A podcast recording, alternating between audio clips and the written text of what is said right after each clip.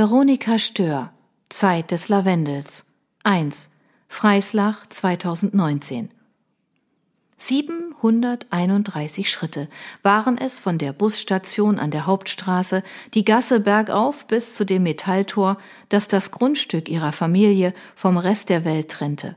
Charlotte zählte die Schritte wie schon als Kind, während sie an der Bordsteinkante entlang balancierte und den Kopf gesenkt hielt.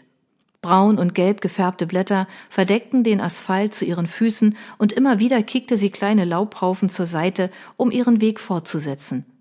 Sie atmete schwer, als sie die Hälfte des Weges hinter sich gelassen hatte und stemmte die Arme in die Hüfte.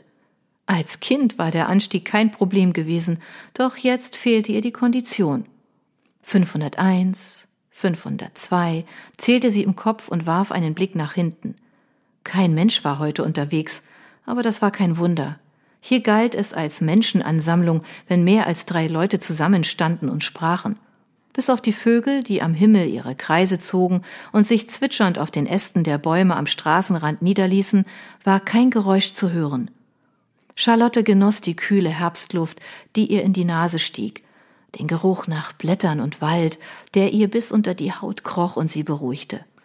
Es half ihr, nicht an morgen zu denken, sondern nur daran, wie sie heute zum ersten und einzigen Mal allein in dem Haus ihrer Eltern übernachten würde. Wobei, ganz allein würde sie nicht sein.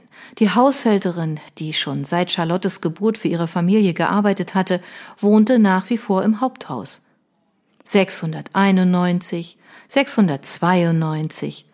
Als Charlotte den Kopf hob, sah sie schon die dichte Ligusterhecke, die nachgeschnitten werden musste und die das Eingangstor zum Grundstück ihrer Eltern verdeckte. Die letzten Schritte zählte sie nicht mehr, denn hinter der Hecke konnte sie die Villa ausmachen, die einmal ihr Zuhause gewesen war. Als sie am Tor ankam, legte Charlotte die Hände auf das kühle Metall und starrte auf das Anwesen vor ihr.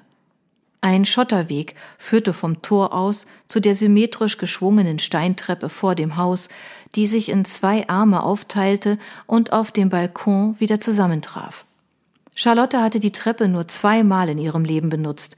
Einmal, als sie Fangen und Verstecken mit ihrer Zwillingsschwester Valerie gespielt hatte, über die Stufen gestolpert war und sich den Fuß gebrochen hatte, und nochmal, als sie ihre Schwester vor fünf Monaten das letzte Mal gesehen hatte. Valerie war während eines Abendessens mit der Familie wutentbrannt über die Treppe aus dem Haus geflüchtet, und Charlotte war ihr nachgelaufen, hatte versucht, sie aufzuhalten, aber sie hatte ihre Schwester nicht einholen können. Und Valerie war in ihrem Sportwagen Richtung Flughafen davongerast, ohne einen Blick zurückzuwerfen. Wenn du noch länger gaffst, frieren deine Augen ein. Charlotte zuckte zusammen und ließ die Gitterstäbe des Tors los, als ob sie sich daran verbrannt hätte. Sie fuhr herum und sah die Haushälterin Ruth hinter sich, die eine stämmige Figur hatte und gut einen Kopf kleiner war als Charlotte. Krähenfüße umrandeten ihre mandelförmigen Augen und ihre Haare waren unter einer Wollmütze versteckt, die sie tief in die Stirn gezogen hatte. Sie musterte Charlotte gründlich, schüttelte den Kopf und holte dann einen Schlüssel aus ihrer Jackentasche. Du siehst müde aus. Wenn du noch weniger schläfst, fällst du irgendwann um und kommst nicht mehr auf, bemerkte Ruth mit dem Fingerspitzengefühl eines Nashorns und hielt Charlotte das Tor auf. Wie lange stehst du schon da? fragte sie weiter, während Charlotte das Tor hinter sich schloss und den frisch gemähten Rasen vor dem Haus betrachtete. Hier hatte ihre Mutter Inga jeden Sommer ihre Staffelei platziert und gemalt, am liebsten zu Tagesanbruch, wenn das Licht der Sonne das Haus von vorn traf und der neubarocke Stil des Gebäudes zur Geltung kam. Charlotte hatte nicht gezählt, wie oft ihre Mutter das Haus gezeichnet hatte, doch die bemalten Leinwände hatten sich in ihrem Arbeitszimmer gestapelt wie Bücher in einer Bibliothek. Der Gedanke daran versetzte Charlotte einen Stich ins Herz, und sie kniff die Augen zusammen, um die Tränen zurückzuhalten. Seit dem Begräbnis ihrer Mutter vor fünf Monaten hatte Charlotte das Haus nicht mehr betreten, und obwohl die Trauer mit der Zeit erträglicher geworden war, traf die Erinnerung sie hier wie kaltes Wasser ins Gesicht. Sie zog die Schultern hoch und versuchte, sich auf das Gespräch mit Ruth zu konzentrieren, um sich abzulenken. Zwei Minuten höchstens. Die letzte Woche war stressig, da habe ich nicht sehr viel Schlaf bekommen, erklärte sie bestimmt. Sie warf der Haushälterin einen Blick von der Seite zu und war trotz der schroffen Begrüßung froh, sie wiederzusehen.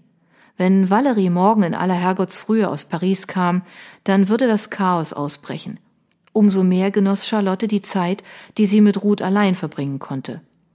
Der Kiesweg zum Gebäude war ebenso mit farbigen Blättern bedeckt wie der Rasen, und Charlotte fuhr ein Lächeln über das Gesicht. Wenn es an diesem Ort eines im Überfluss gab, dann war es Natur. Da du jetzt hier bist, kann ich dafür sorgen, dass du wieder zu Kräften kommst.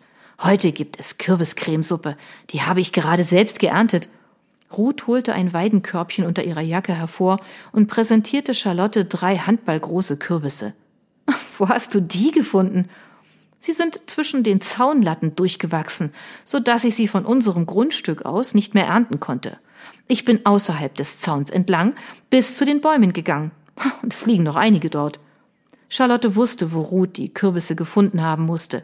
Vor dem Wald oberhalb der Straße hatte sie sich als Kind in der Nacht immer gefürchtet, wenn der Wind durch die Äste fuhr und die Zweige rascheln ließ. Wie war die Fahrt? erkundigte sich Ruth, während sie in einen watschelnden Gang verfiel und sich abmühte, um mit Charlotte Schritt zu halten. Wie früher umrundeten sie das Haupthaus und kamen an den hohen Fenstern im Erdgeschoss vorbei, die vergittert waren. Ruth schloss eine Hintertür auf, die vom Hof neben dem Haus in das Treppenhaus des Gebäudes führte. Von drinnen kam Charlotte ein Schwall kalte Luft entgegen und sie verschränkte fröstelnd die Arme. Als Kind hatte sie immer zugefroren. Die Kälte, die sich hartnäckig im Haus hielt wie ein Pilz an einem Baum, war ihr ständiger Begleiter gewesen. Ruth griff Charlotte an den Arm und hob mahnend ihren Zeigefinger. Zu wenig Schlaf, deshalb ist dir kalt. Sie lächelte versöhnlich und schob ihren Schützling in die Küche, wo ein Feuer im Kamin brannte und schon zwei andere große Kürbisse auf der Arbeitsplatte lagen und darauf warteten, verarbeitet zu werden. Jetzt koche ich dir mal Tee. Die Küche war vollgeräumt mit Töpfen und Pfannen und Kochgeschirr jeglicher Art und war seit jeher Ruths Refugium, in das sie nur selten Besucher einlud. Valerie ist übrigens vor zwei Stunden angekommen und schon in ihrem Zimmer, bemerkte Ruth, während sie Wasser in den Teekocher füllte und es dann erhitzte. Charlottes Kopf fuhr in die Höhe. Sie sollte erst morgen landen. Ruth runzelte die Stirn, stemmte ihre Hände in die Hüfte und musterte Charlotte abschätzend. Sie hat einen früheren Flug genommen. Ist das ein Problem? Provokant hob Ruth eine Augenbraue, dann legte sie eine bunt gefleckte Kochschürze um und griff nach ihrem Weidenkörbchen. Charlotte biss sich auf die Lippe und knetete ihre Finger. Ihr Blick verlor sich im Zimmer, und für einen Moment hatte sie ihre schöne Schwester mit ihrer kastanienbraunen Mähne vor Augen, die ihr eine Verwünschung zubrüllte und aus dem Haus flüchtete. Danach war sie nicht wiedergekommen, weder zu einer Aussprache noch zum Begräbnis ihrer Mutter. Valerie und ich haben schon lange nicht mehr miteinander gesprochen. Ruth zuckte mit den Schultern, goss den Tee auf und seufzte. Ich bin nicht eure Mutter, aber ich finde es traurig, dass ihr keinen Kontakt mehr habt. Egal, was geschehen ist, ihr seid Geschwister, um Himmels willen, Sie holte die frisch geernteten Kürbisse aus dem Körbchen und legte sie neben sich ab. Charlotte rang mit sich. Der Gedanke an ein Wiedersehen mit ihrer Schwester jagte ihr einen Schauer über den Rücken. Sie war fest davon überzeugt gewesen, dass sie noch eine Nacht Schonfrist hatte und Valerie erst morgen hier aufkreuzen würde. Aber so. Warum beziehst du nicht dein Zimmer, während ich das Abendessen zubereite? Dann kannst du Valerie gleich begrüßen und dich frisch machen schlug Ruth vor, ohne den Blick von den Kürbissen abzuwenden. Mm, machte Charlotte, aber ihr fiel keine Ausrede ein, durch die sie das Treffen mit Valerie hätte herauszögern können. Deshalb griff sie nach ihrer Tasche und überließ Ruth die Küche.